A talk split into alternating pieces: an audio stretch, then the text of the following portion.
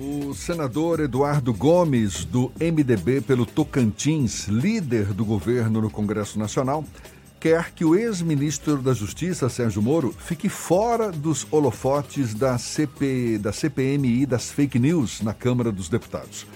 A relatora da comissão, deputada Lídice da Mata, já disse que os trabalhos do grupo são feitos de forma imparcial. De acordo com Lídice, o fato de haver mais pessoas de oposição do que do governo na comissão, isso não prejudica esse aspecto. É com a deputada federal pelo PSB da Bahia, Lídice da Mata, que a gente conversa agora. Bom dia, deputada, seja bem-vinda. Bom dia, Jefferson. Bom de... dia, Fernando. Bom dia a todos os ouvintes do Isso é Bahia. Pois é, deputada, o ex-ministro Sérgio Moro já afirmou que aceitaria ir à comissão. Vai ser formalizado um convite ou uma convocação a Sérgio Moro? Olha, há, há mais de um requerimento solicitando isso. É, os requerimentos falam em convocação, mas na verdade, àquela altura, ele já não pode ser convocado a essa altura, porque ele não é mais uma autoridade. Ele será convidado como pessoa né, física a, a, a comparecer à comissão. Se ele concordar, quer dizer, isto no caso de nós aprovarmos esse requerimento. Porque o que eu insisto é, que as pessoas é, entendam é de que a comissão é um trabalho coletivo, é uma comissão tudo que nós fazemos, cada pessoa que é chamada, é chamada porque houve um requerimento aprovado antes, ou por maioria, ou por unanimidade. Né?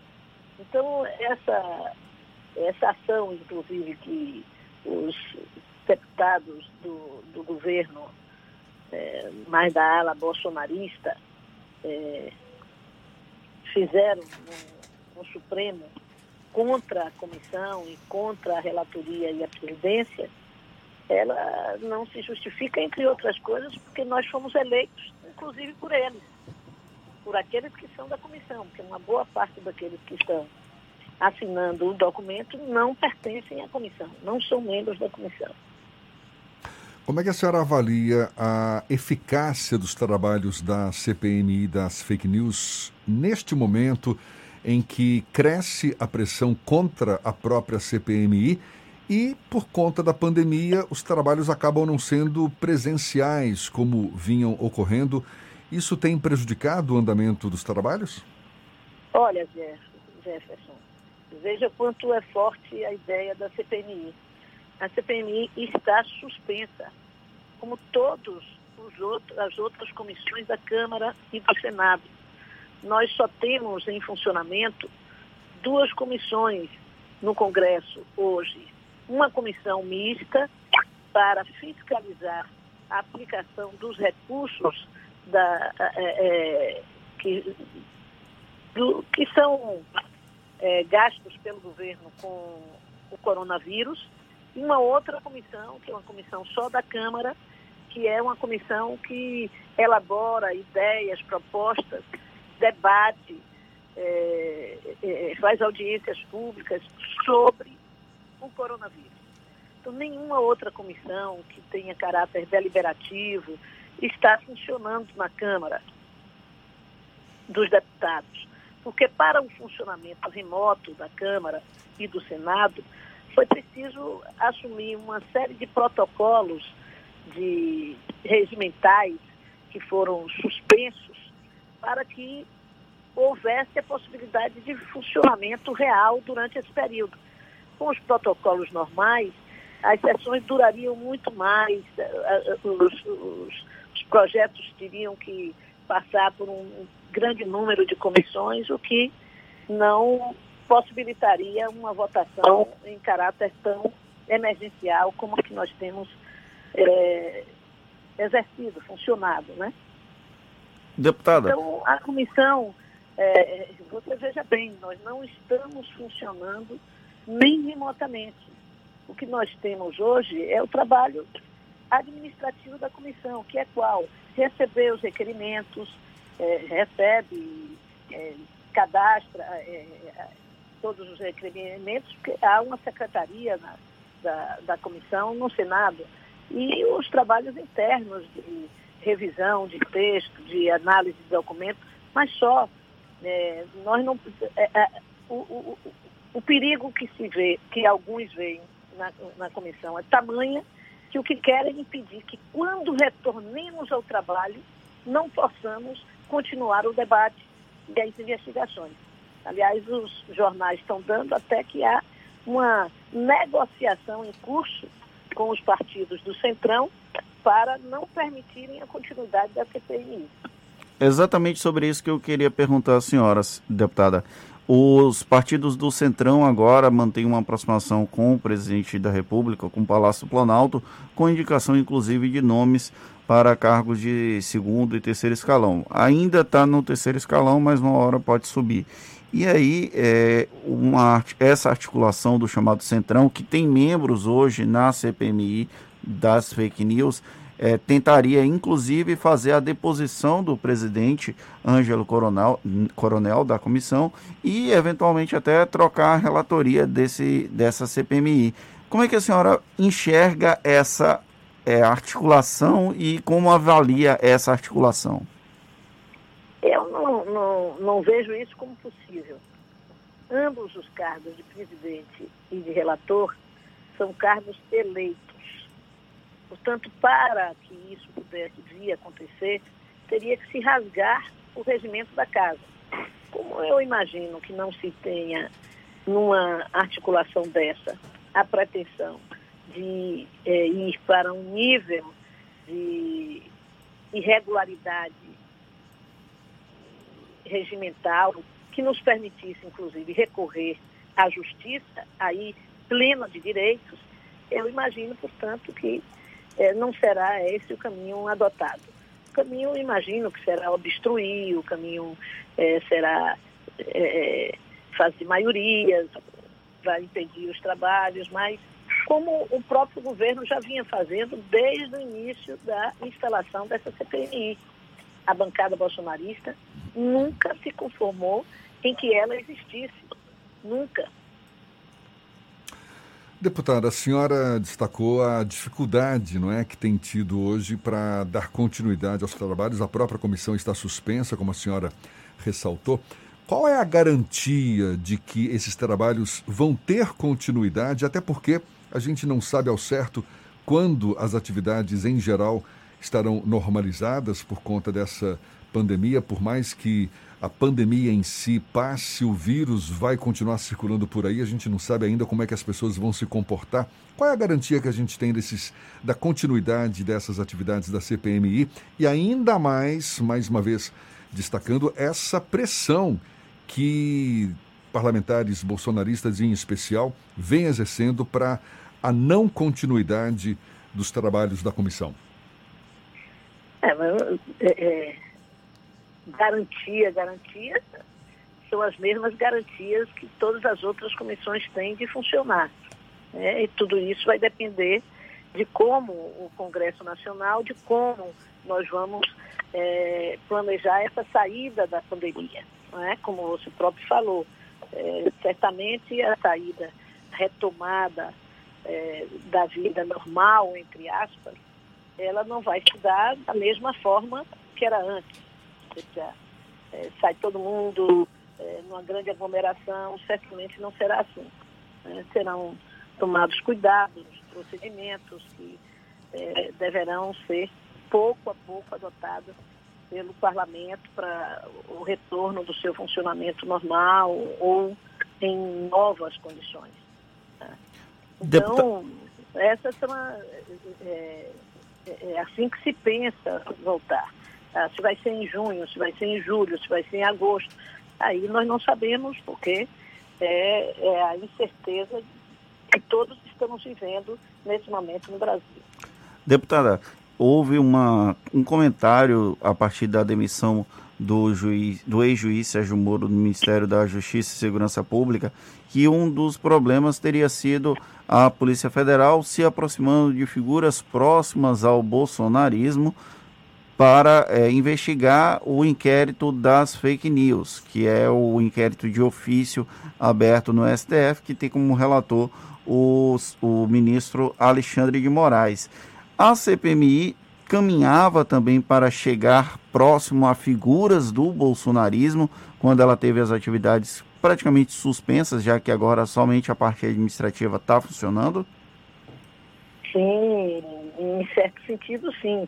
Eu não sei se uh, do Supremo caminhou nessa direção, mas sei que, em certo sentido, a nossa uh, investigação, a partir uh, da. Nós não temos uma linha só de investigação, mas uma linha que se tornou muito visível e importante foi a partir da denúncia do deputado Frota e da deputada Joyce, quando eles é, apresentaram um PowerPoint com todo o modus operandi e com diversos nomes de perfis que, segundo eles, seriam perfis organizados para ah, as campanhas de ódio e a disseminação de fake news no Brasil, que funcionaram durante a campanha e continuariam funcionando hoje.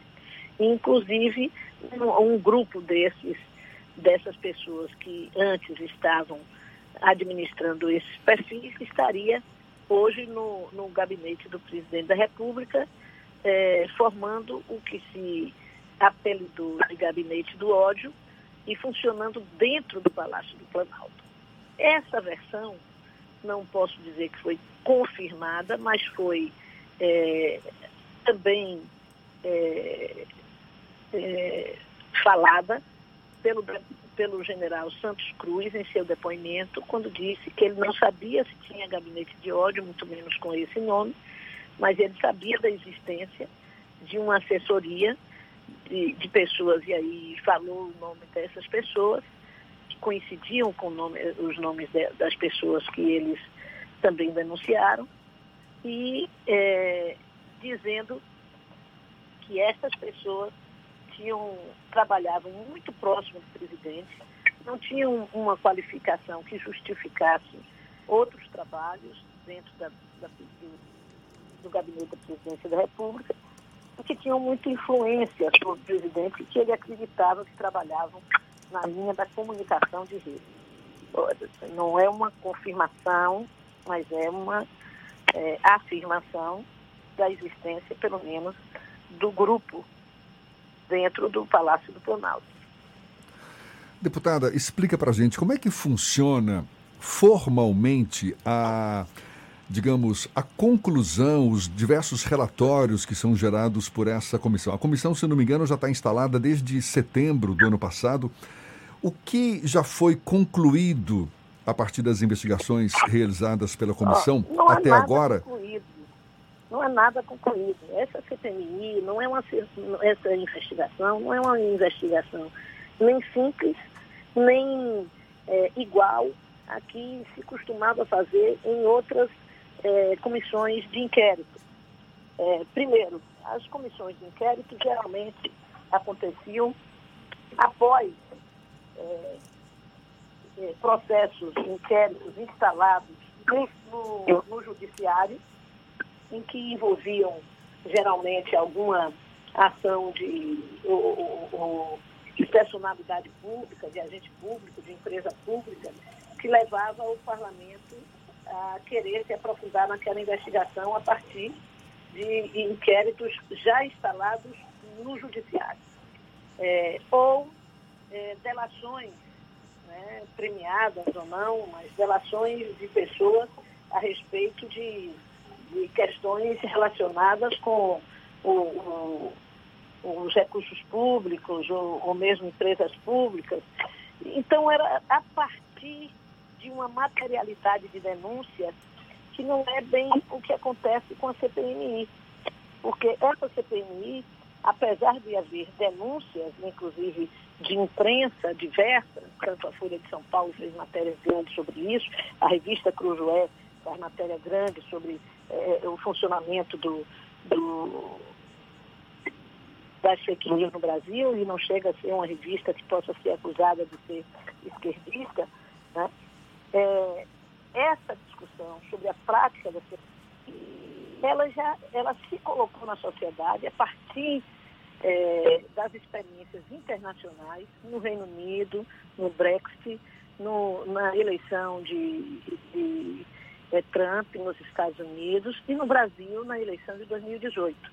Então se tratava de se trata de investigar um modus operandi da rede social, na rede social, e que parte dela, a, a, não, a depender de como se comporta, é, de como a gente consegue a contribuição das próprias plataformas, é difícil de, de é, encontrar materialidade, comprovação, é, e que hoje está ficando até, eu diria, um pouco mais fácil, na medida, um pouco mais, não quer dizer que seja fácil, na medida em que estão surgindo também instrumentos é, dentro da própria, do, do próprio ambiente de comunicação de combate a essas práticas. Por exemplo, é, as empresas de tecnologia de monitoramento de rede.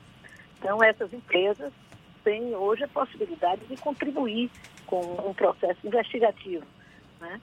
Você tem as próprias agências de checagem que passaram a ser admitidas pelo, pela imprensa, pelos meios de comunicação e por segmentos da sociedade como é, é, é, recurso de, de combate à notícia falsa.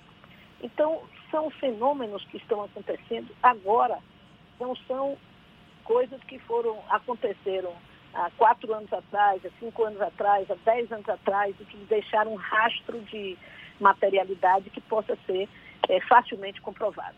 Até o debate a respeito da, do que é fake news, ela envolve um conceito, uma conceituação jurídica, uma conceituação na área da comunicação, né, dos pesquisadores em comunicação. Então, a CPMI, diferente de outras que tem lá, um, vai ouvir alguém que denunciou isso e aquilo, ela se iniciou é, discutindo com os especialistas. E passou uma boa parte do nosso trabalho foi ouvindo especialistas, definindo o que é fake news, que se, alguns têm definição diferente na área jurídica, do, da área especial da comunicação. É, nós ouvimos entidades é, representativas, tanto de, da, da comunicação formal quanto é, de, de especialistas, empresas de, de especialistas em, em, tecnologia de informação.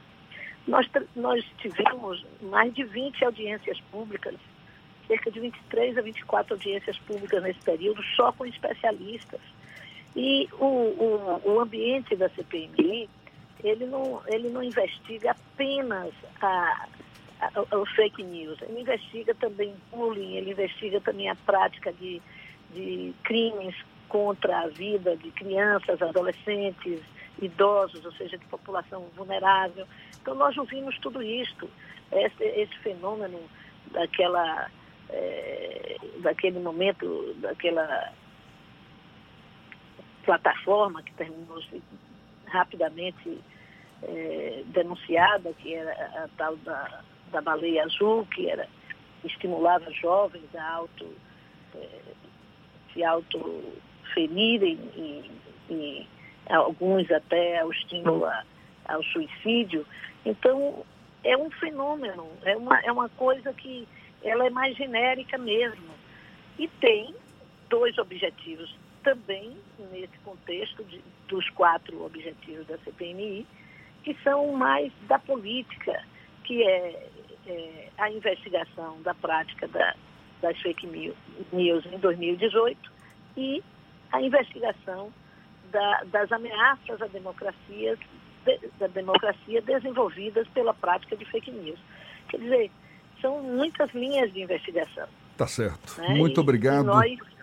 É, o que faz dessa CPMI ter um desafio de fato monstruoso, enorme. A gente agradece a deputada federal pelo PSB da Bahia, Lídice da Mata, conversando conosco aqui no Issa Bahia. Muito obrigado, deputada. Um bom dia para a senhora.